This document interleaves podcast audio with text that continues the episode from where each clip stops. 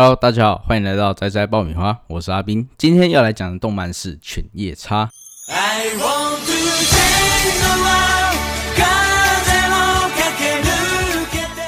犬夜叉是由日本漫画家高桥留美子所画的漫画，从一九九六年五十号到二零零八年二十九号期间进行连载。说起犬夜叉，应该是很多人小时候的回忆吧，特别是对于女性观众而言。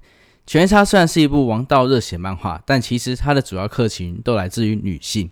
这部分就要说到它独特的爱情观。犬夜叉在剧中同时喜欢两个女生，一个是已经死过一次又复活的桔梗，另一个则是从日本现代穿越回五百年前的阿离。看犬夜叉如何在这两个女生之中做选择，也是剧中的一大看点。顺带一提，犬夜叉在很久以前就跟桔梗在一起过。但当两人想利用四魂之玉完成自己的愿望时，却被剧中的大魔王奈落所设计陷害，因而使得桔梗将犬夜叉给封印了起来。说到这边，应该很多人不知道我讲的到底是哪一些人物吧？就先来一一介绍一下吧。首先是犬夜叉，外观年龄十五岁，在阿离坠入古井后，来到战国，发现被封印在树上，脾气相当的暴躁，沉不住气，非常爱面子又爱吃醋，当然也很好斗。只要到狩猎的时候，就会变成人类的姿态，脖子上的炎灵念珠使得阿狸可以镇压犬夜叉。这其中最好笑的就是阿狸念的咒语：“犬夜叉，给我坐下。”在与阿狸相处后，性格也渐渐的改变，可以自由经过古井，往返于战国时代以及阿狸所在的现代世界。犬夜叉父亲是被称为犬大将的大妖怪，而他的母亲是人类世界中的某一个城主之女的十六夜公主，所以他是一个具有一半人类血统、一半妖怪血统的半妖。他还有一个同父异母的哥哥杀生丸，不过他并不想承认杀生丸是他的哥哥啦。而犬夜叉为了找回被射成碎片的四魂之玉，还有讨伐害死桔梗的凶手奈落，与阿离一起踏上了旅途。再来说到本作的女主角阿离。年龄同样是十五岁，桔梗死后转生降世的少女，国中三年级学生，家里是开神社，与爷爷、妈妈还有弟弟草太住在一起。十五岁生日的时候，不小心被妖怪百足拖入尸骨之井中，而穿越时空来到了战国时代，带回了随桔梗而逝的四魂之玉，并解开了犬夜叉的封印。后来在夺回妖怪尸骨屋抢走的四魂之玉的时候，不小心射碎了四魂之玉，而踏上了收集四魂之玉碎片的旅途。在收集的过程中，对犬夜叉也逐渐有了爱意，日久生情，但仍然对桔梗还有犬夜叉之间所发生的暧昧的事情有一些不满。阿离与桔梗的容貌极为的相似，而且拥有着比一般巫女更强大的灵力，射出的箭有极强的破魔之力，可以净化邪灵瘴气。但因体内四魂之玉里取灵的力量，使得原本更强大的灵力自出生以来就被镇压住了。在最后打败取灵，恢复原本被赋予的强大能力。与桔梗的灵力可相比拟，虽然动画以及漫画中比较看不出来，但其实高桥老师在《犬夜叉奥义阶传》里曾经说过，阿里的灵力比桔梗还要更强。此外，阿里可以看出四魂之玉所发出的光芒，以及感受四魂之玉的气息，同时拥有净化受到污染的四魂之玉的力量。讲完两个男女主角，说要说到封印犬夜叉的桔梗了。桔梗在十八岁时就去世了。灵力强大、守护净化四魂之玉的巫女，也是阿离的前世。在阿离遇到犬夜叉的五十年前就已经死去，而后由鬼伯李桃使用法术，把桔梗的木土骨灰结合，在实际将阿离身上分离出灵魂，来使桔梗复活。不过，由于已经是木土和骨灰所形成没有生命的身体，只能够依靠死蚊虫来抓取死灵来维持活动。同时，桔梗也是犬夜叉的初恋情人。五十年前，他与犬夜叉相爱，答应要使用四魂之玉的力量，让半妖的犬夜叉成为真正的人类。但是，他们两个都中了奈落的阴谋。桔梗以为犬夜叉欺骗了他，犬夜叉也以为桔梗的目的是要杀了他。最终，两人相互追杀。爱着犬夜叉的桔梗不忍心杀掉犬夜叉，只好射出封印之剑，将犬夜叉封印在了时代树之上。而桔梗也因为重伤过世，和四魂之玉一起火化。五十年后复活的桔梗对犬夜叉爱恨兼备，虽然爱意依然存在，但遗憾已经不能以活着的身体和他在一起。起初对自己转世阿离有嫉妒的心理，但后来变得能够并肩作战，也欣赏阿离的宽容和善良。桔梗受到鬼蜘蛛，也就是奈落的前身所倾慕，起初无法被怀有倾慕之心的奈落杀死。白灵山一战之后，身受重伤，被阿离所救。最终在与奈落的决斗后，在犬夜叉的怀中死去，飞散为光芒。其实桔梗是一个相当坚强的女生，在作者的笔下栩栩如生。桔梗身为一个高高在上的巫女，不能露出软弱的一面。反观阿离，是一个活在开放现代的一般少女，她用眼泪挽留犬夜叉，并没有错。最后，犬夜叉满满的不舍与温柔，依旧换不回桔梗。虽然被立下了诅咒，桔梗依旧不放弃爱犬夜叉，令人钦佩。其实，犬夜叉自始至终最爱的都是桔梗。五十年前，他们并不是不相信对方，而是不相信自己。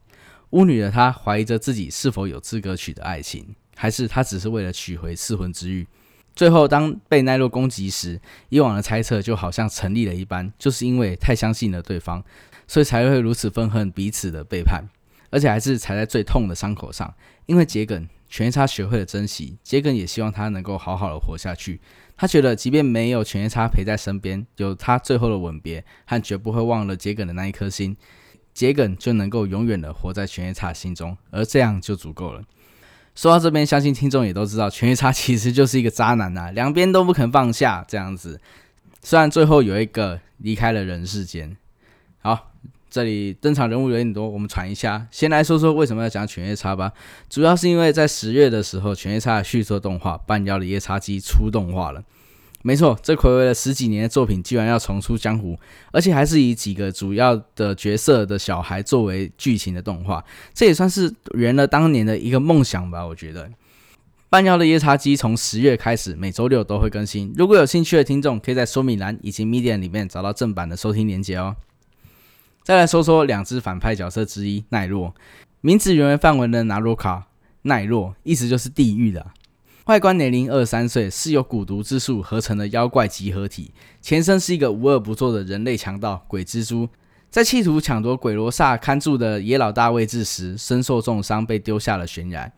之后被桔梗所救，因为爱慕桔梗，就将灵魂献给了妖怪，与他们融合。而奈落也就此诞生。自从他知道桔梗与犬夜叉相爱之后，妖怪的想法取代人类的爱慕。史记令桔梗与犬夜叉反目成仇，在借此取得完全污染的噬魂之玉。曾经为了想拥有看见噬魂之玉能力而企图吸收阿离。其实奈落也是一个半妖，但与犬夜叉不同的是，他可以选择任何时候变回人类并重组身体。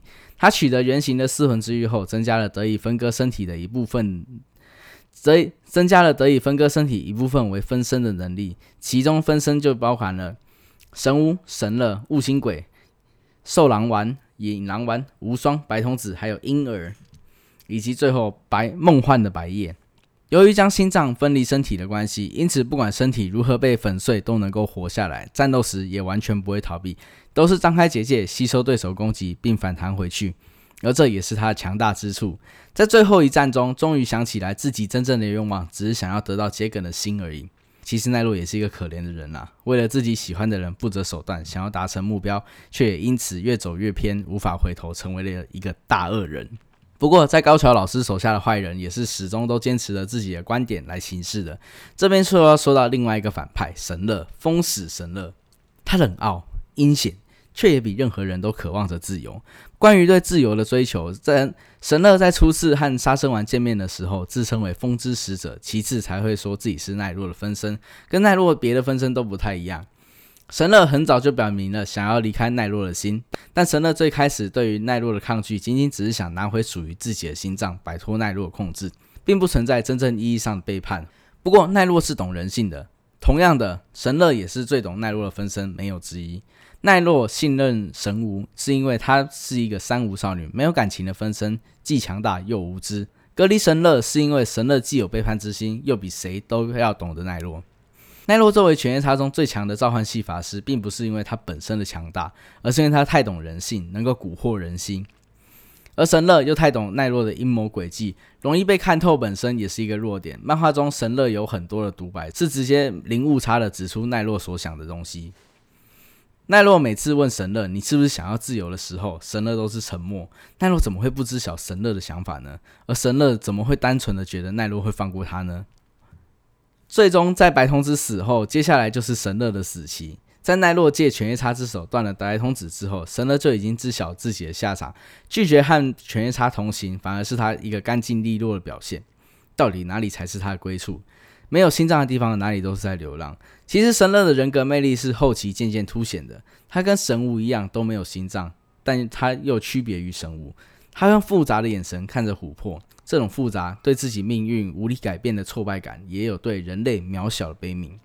但刻画的如此完整的神乐，最终难逃一死，因为他懂得了人心，甚至他曾为一个小男孩琥珀替替他挡下攻击。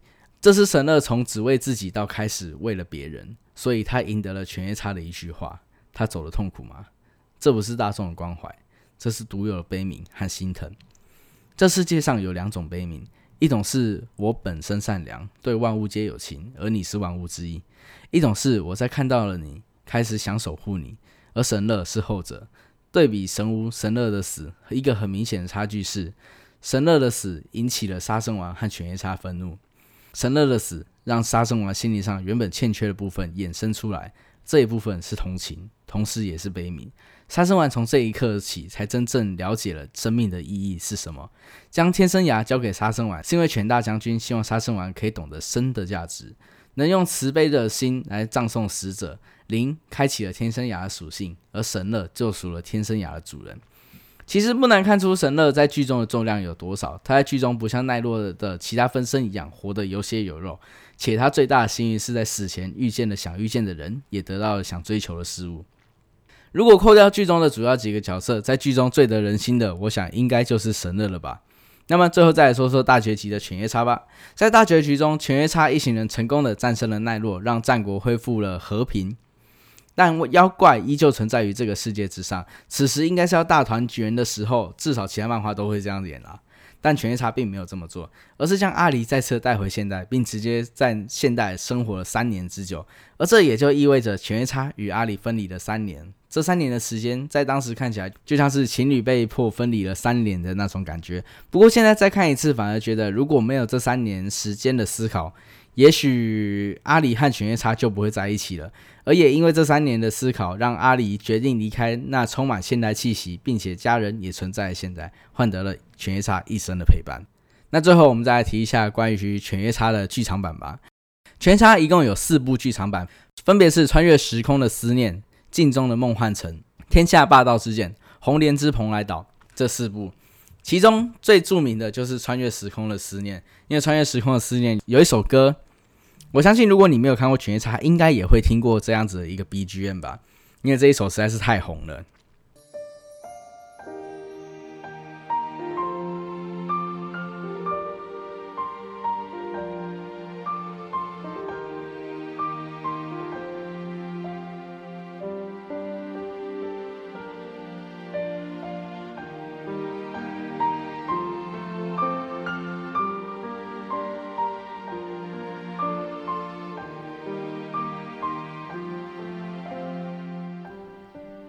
好，那么在听完 B 卷之后，本期内容就这么多，我们下一期见，拜拜。